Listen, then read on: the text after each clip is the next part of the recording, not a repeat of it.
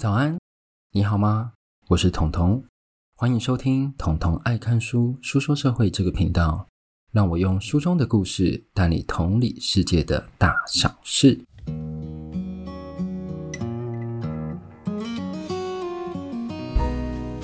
好，欢迎来到我们第四十七集。那第四十七集呢，我要先来感谢听众的赞助，这位赞助者是噔噔噔噔，Sally Young。C D 样呢？他赞助了“统统爱看书书说社会”这个频道，然后他有留一些评价给我，我很想跟各位分享一下，是不是也讲中你的心坎里呢？他说：“统统的声音非常好听，有气质，而且每个字都非常清楚，听起来舒服不皱眉，哈哈，也帮我们了解世界上的各种事物，谢谢你。”我要非常感谢留言给我，甚至还抖内我的各位听众，我是第一次被人家讲声音有气质。那我要讲一下为什么我当初会有想要做 podcast 的念头，因为当时我在打电话给别人的时候，就有很多个人向同事打听说，刚刚那个打电话给我人是谁，他声音怎么这么好听？所以我发现我的声音变换的时候呢，是很蛮好听的，所以我跟机器蛮合的，所以会导致说我现在开始可以装作非常有气质的声音录 podcast。好，今天要讲的这一本书呢，就是《廉价日本》。这本书是有一个日本的记者写的，他叫中藤林，他本身是早稻田大学政治经济学系毕业，现在是在日本经济新闻社负责采访的工作，他就负责采访社会上的事情。我在节目中很常提到，我曾经在日本打工度假过一年哦。那一年的经历之后，我其实不断的跟身边提到什么，日本的外食其实真的蛮贵的，一餐可能就一千多、八百多，那个其实是比较更平民的。六七百的拉面，其实你要到很巷子口，你才会比较找得到。但是呢，有个例外，你自己煮会很便宜。所以每一天在日本要省钱的方法就是自己煮。然后那时候我住在新大久保新大久保那里，我们的镇外面呢有一个业务超市，日文叫 Gyomu Super。当时卖的一袋豆芽菜，我给各位猜一下多少钱？好，三二一，又是自问自答。一袋只要二十元日币，换成台币大概五块多，而且是一大袋哦，一大袋哦。而且我要跟各位讲，我今天上网查那个家乐福，还有我自己去全联会买，就大概要二十块。所以豆芽菜在两地上来讲，真的差很多。那还有一个非常显著的差别就是什么？牛奶，牛奶在日本啊，就大概卖一百多吧，就是我们平常会看到林凤营那种大小，但是在台湾卖到快一百台币。所以这两个价差是非常大的，所以日本当地的物价水准来讲，其实是蛮便宜的。那为什么外食这么贵？因为他们的时薪就是一千日币，所以相对上来讲，他会把人力成本、店租成本这些灌到我们吃的食物上，所以外食才会这么贵。但是你自己煮的话，其实是相当便宜的哦。那我们刚刚有提到，一小时打工是一千日币。换算，比如说你今天你没有钱了，你只能买牛奶和豆芽菜。你想象，你可以活多久？一千块你可以活五十餐呢？这太夸张，因为还没算税。但是就是你只吃豆芽菜的话，你可以吃四十几餐。那台湾现在时薪是不是调到一百六？那你如果都换成吃豆芽菜，你只能吃七餐到八餐。所以其实相对上来讲，日本的赚的钱在买东西上是相当有余裕的。那为什么这个记者还要来讨论这个现象呢？他这一本书是透过哪三个方面来讨论？第一，物价，就是我们刚刚讲的，身为一个高度发展的国家，为什么它的物价这么便宜？第二，人才，人才是从哪里？它的薪资来看。第三呢，是从产业，这三大面向来讨论。日本这个国家，它是 G7 的会员国之一，为什么在 G7 会员国的物价都这么贵的平均来讲，它会这么便宜？然后这一集会比较偏有一点点经济，但是我基本上不会讲太多的经济术语，因为它里面其实想用浅显易懂的方式跟各位讲为什么日本这么秀，就是这么简单。那大家还可以出国旅游的时候，不知道各位有没有跟旅行社报过团体旅游？应该有吧，多多少少。那你跟旅行社报名团体旅游的时候呢，基本上你只要是一个团体，他就会举办一个行前说明会。那这行前说明会要干嘛？就是领队在跟你讲说，出国前你要准备什么，食衣住行你要特别注意什么哦。当地天气可能比较冷啊，外汇要去哪里换啊？啊，你行动电源要放哪里啊？这些小提醒，然后你是怎么穿着，就基本上大家如果去参加行情说明会，可能都会看到这一套样板。但有一个地方我印象很深刻，就是我们如果在介绍说当地的物价跟台湾的物价会差多少，其实领队很多时候都会用什么来解释？用一瓶水。对，他比如说假设日本一瓶水它可能卖四五十块，台湾一瓶水卖二十块，他就会说哦，日本的物价比台湾贵了两倍。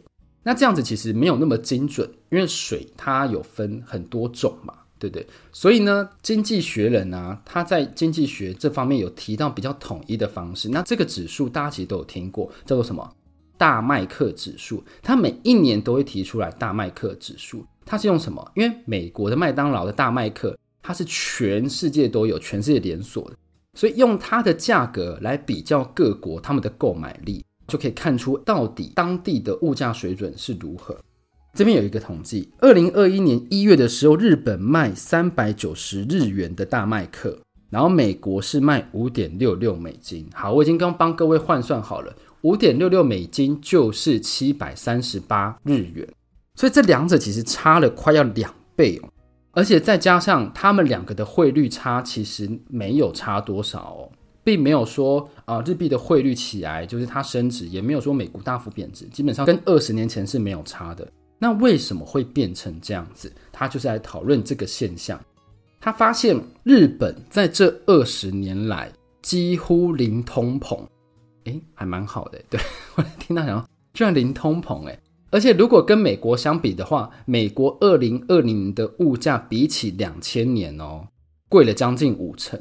那这什么意思？就比如说，日本人如果在二十年前买豆芽菜是二十块，二十年后他还是买二十块豆芽菜。但是如果是美国的话，他之后就买成三十块豆芽菜。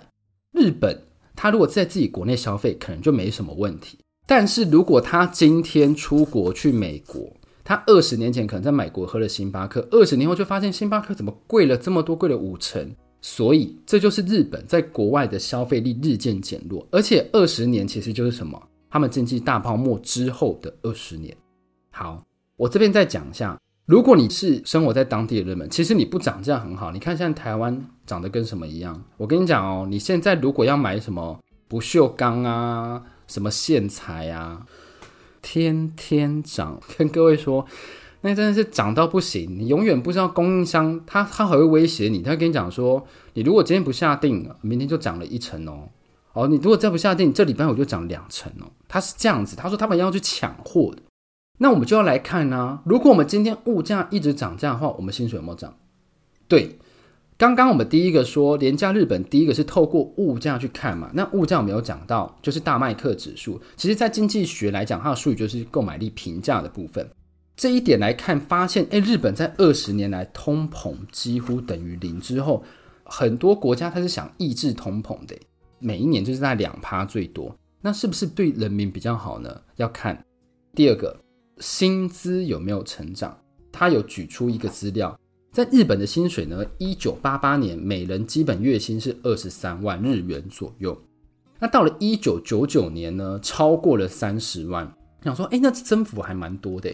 但是时间来到二零一九年，它还是三十万，它的劳动力生产力几乎是停滞。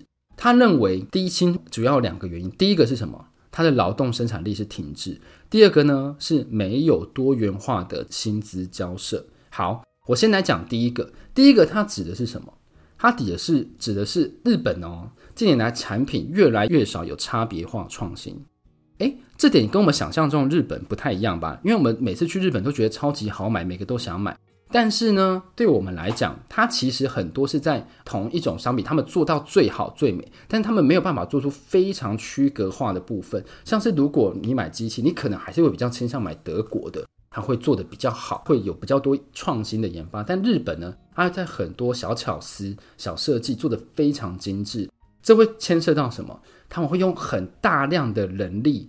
很大量的生产时间去生产一个商品，但可能德国就想说啊，我有一个创新的部分，所以我只要用一半的时间就可以做出这样的商品，而且还做得更有区隔性，导致日本加班现象非常平常。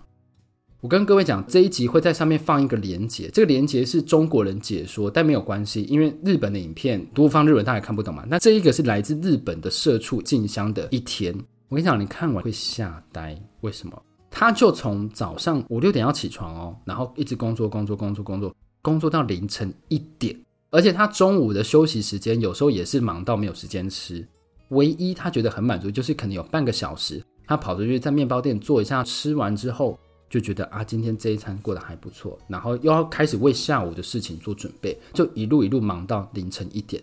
而且呢，在这段期间，大家如果有看到我辞掉了黑心企业吧，应该是那一部，那个人演的其实就是日本蛮实际的状况，他们会有言语骚扰，言语骚扰并不是说性骚扰你，是啊羞辱辱骂。这样子，他说：“你如果再动作这么慢，我就杀掉你。”这一类的言语攻击是在日本很常见。对，题外话，那他为什么加班到凌晨一点，但是却还是产能最低呢？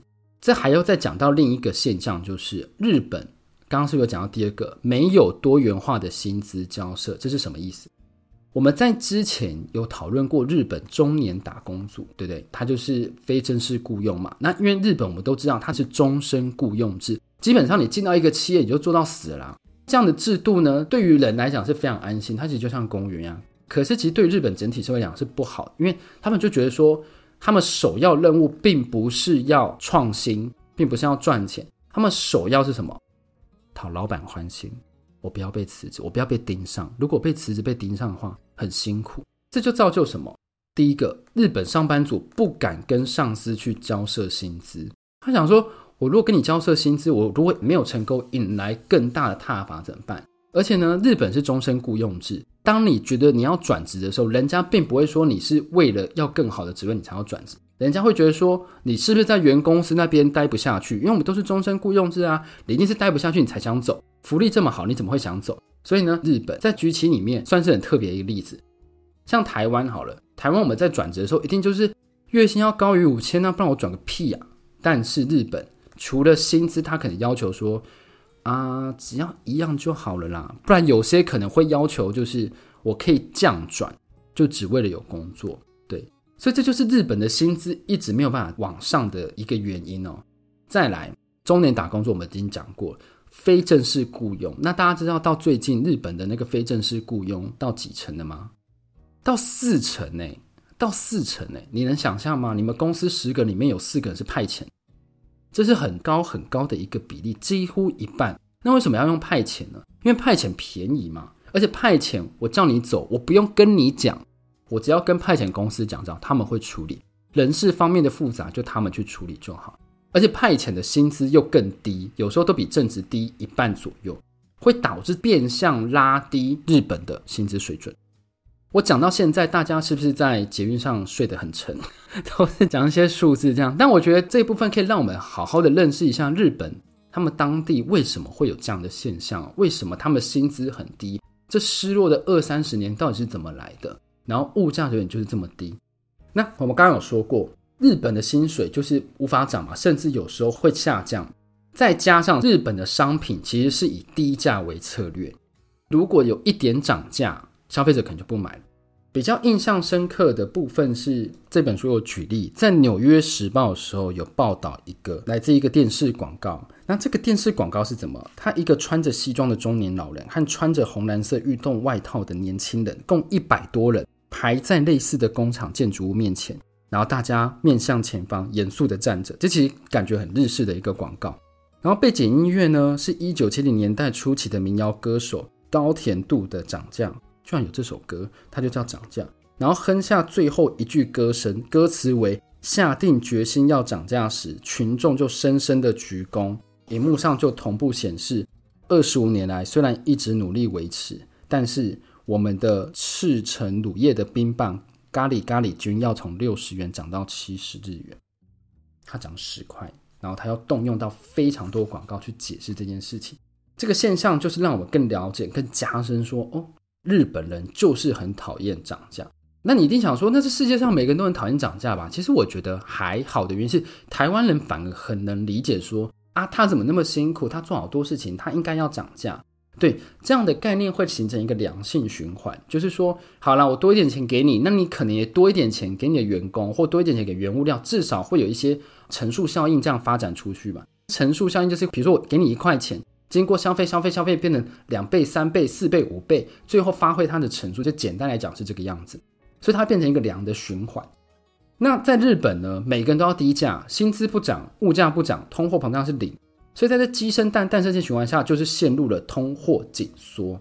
好，我们刚刚不是有讲说，从物价、人才方面吗？都非常低价，这会导致什么？日本企业很便宜嘛，对不对？这样子很便宜的状况会产生什么？僵尸企业，因为我的物价便宜嘛，我人才也便宜，我只要维持着我不倒就可以了。这些企业虽然能产生现金，但是在支付了营运成本、固定成本之后，资金只能够拿来付贷款的利息，而不能偿还债务本身。这么让各位想到什么？半泽直树，大家有看半泽直树吗？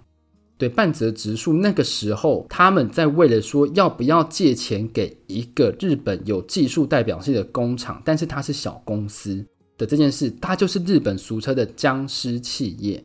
半泽直树演到这里，其实有些是值得同情，但是呢，大家如果有看的话，哎，如果没看，我这样算不算暴雷？好了，不管了，反正我就跟你讲，反正也多久了，好不好？也不是什么妈的多重宇宙，没那么新，所以大家有空可以去看一下，好不好？有些企业居然为了榨取银行的钱，就采取福报它的报表，让银行看起来你这间公司怎么这么赚钱？我不贷给你，要贷给谁？因为大家都知道日本的利率很便宜嘛，而且他们钱太多，所以他们一定要找到企业去贷，而且要能回收啦。虽然那个报酬率没有多少，就先讲到这边，因为这不是我这个故事的主轴。这个故事主轴是什么？因为太多僵尸企业，但是有很顶尖、很关键、很高的品质。这让哪一个国家注意到这件事情？中国，中国为什么会注意到？因为它自己本身的产品品质，大家都知道。你如果是中国制的，其实就会觉得，哎，那品质是不是还好？那中国就刚好发现说，日本这里有一批品质很好，但是却很便宜的公司，从产品到公司都很好买，所以呢，他们就开始怎样？大肆大肆收购。所有日本的乡间企业，但是有顶尖技术的一些中小型企业，就把他们买下来，一间一间买，因为他们就是僵尸企业，甚至有些已经到倒闭的边缘。